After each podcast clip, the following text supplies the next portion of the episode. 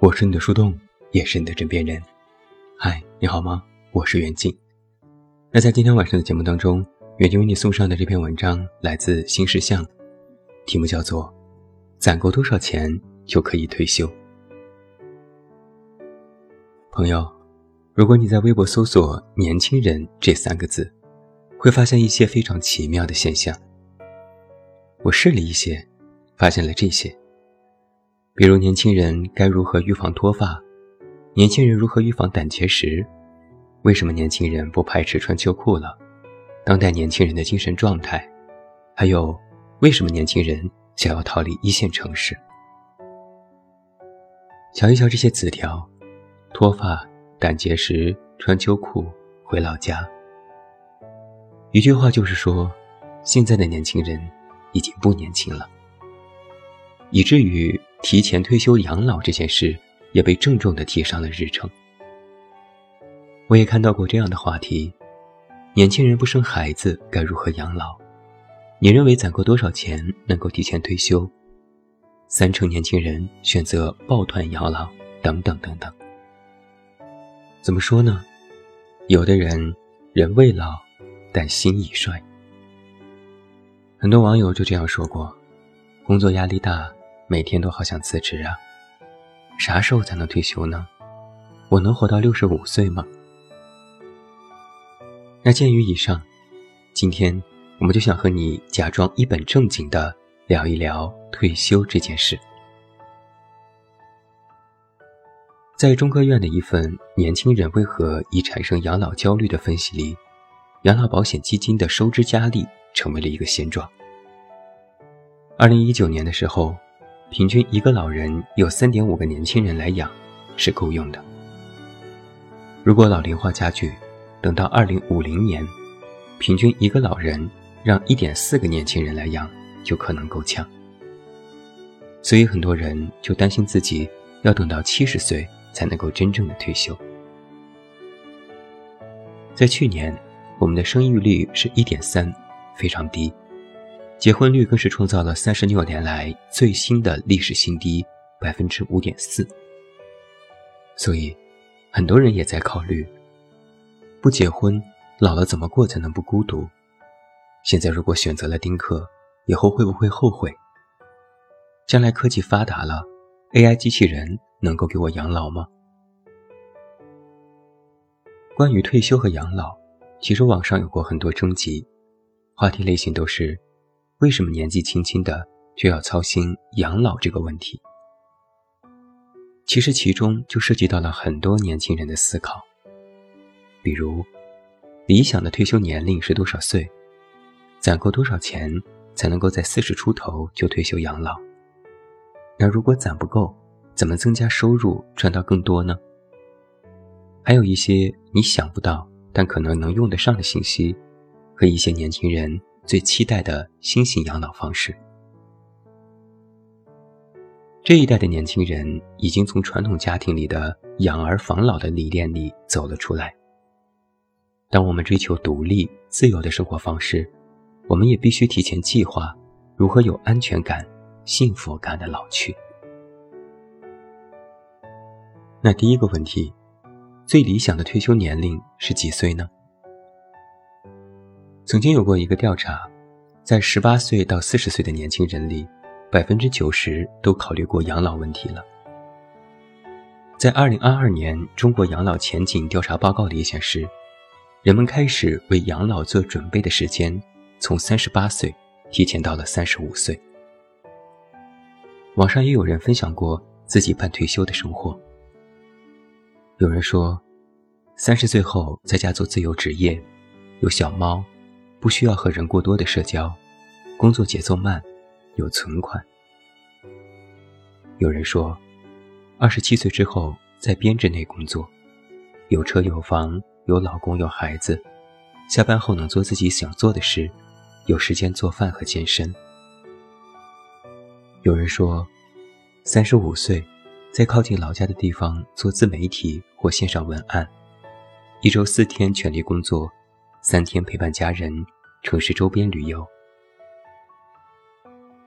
必须要值得注意的是，这代人对于养老的定义已经不是等到法定退休年龄，或者六七十岁身体失能后的生活，而是，在某个年龄开始，能够按自己的意愿，过上期待中的生活。那么大家都在期待什么呢？我觉得可能有三种类型。第一种是陶渊明式的养老的恬静。有人说最喜欢田园生活，早晨起来坐在屋门口的躺椅上，沐浴着阳光，手里拿着一本书，旁边放着一杯茶，就这样一日三餐，等着夕阳落下。有人说，拿着自己存下的十万和爸妈赞助的钱，直接回乡下建造了一个英式大别墅，和闺蜜一起养老。第二类。就是数字候鸟式的线上办公的自由。有人说，四十五岁之后，在自己喜欢的城市定居，工作不再需要二十四小时全天候，只要线上跟进，不用被束缚，可以计划各种旅行，穷游也可以。第三类，可能就是 FIRE 生活家式的极简。所谓的 FIRE。是一个英文词组的缩写，意思就是经济独立、提前退休。有人说，在三十五岁实现半 fire，目前每月开销占收入的百分之二十，能够存下百分之八十，可以计划五年内存够养老钱。三十五岁之后，可以一周 part time 两三天，当个美甲师打发时间，其他时间。照顾陪伴小孩为主，做一个松弛而愉快的半家庭主妇。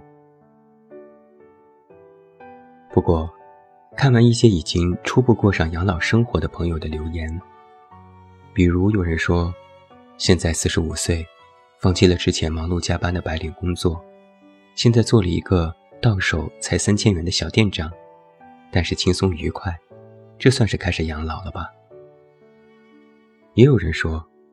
三十一岁，由于不考虑生孩子，所以全款买了新一线城市一百一十平的公寓，水气电三通，全部民用，比较适合我这样的单身女性，主理着一个花店。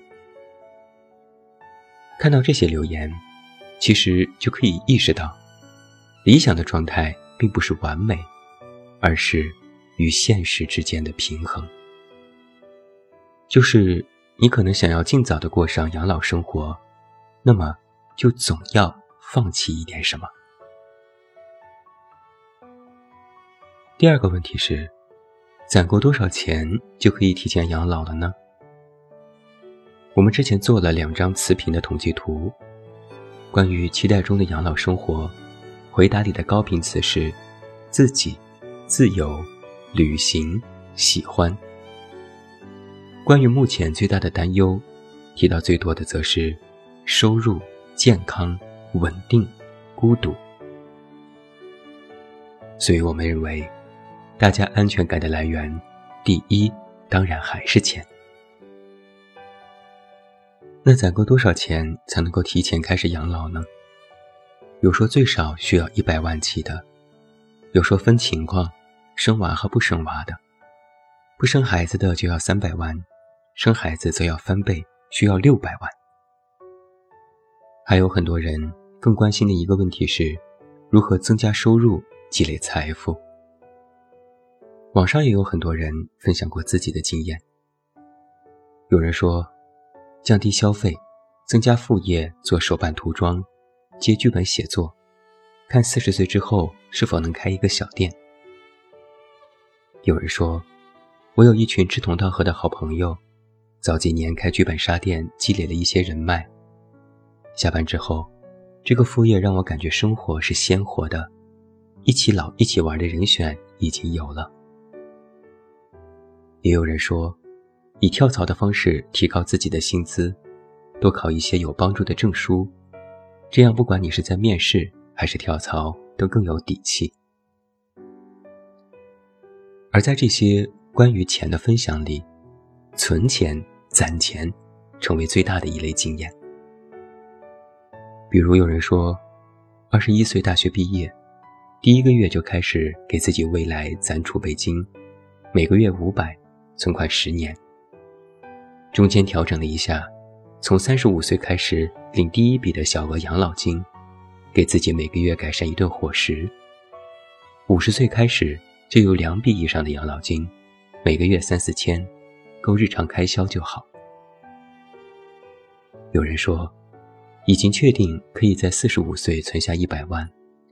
我用的是增额寿这个工具，因为爱花钱，它可以强制帮我把钱存下来。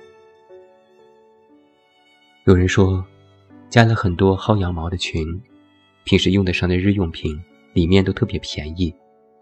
上一年光是抠就扣出来两万块了。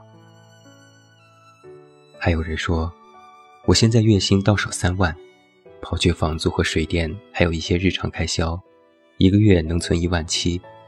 打工十年，目标是存够两百万。存钱还不算完。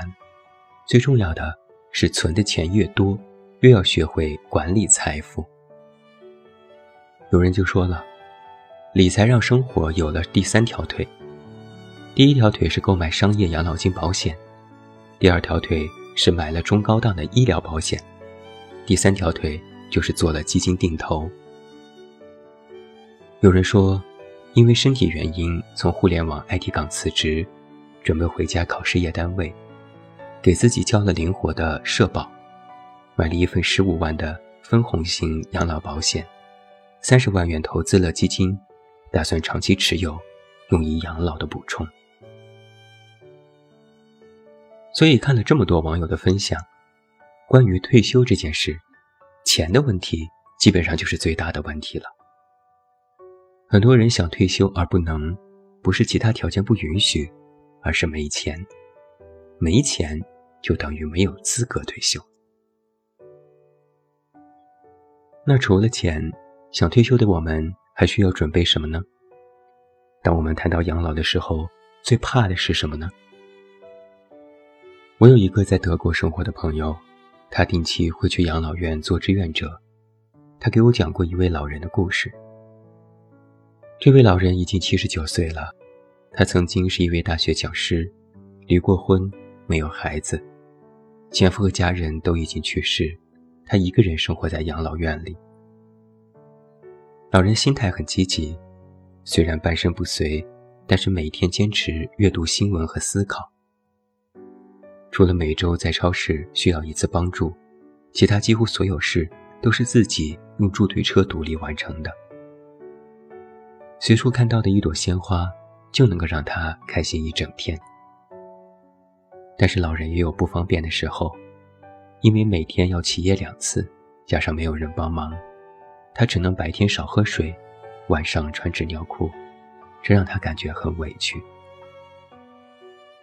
朋友说，当他亲身陪伴这位孤寡老人很久之后，看见的是曾经骄傲的独立女性，在孤老中的种种无奈和孤独。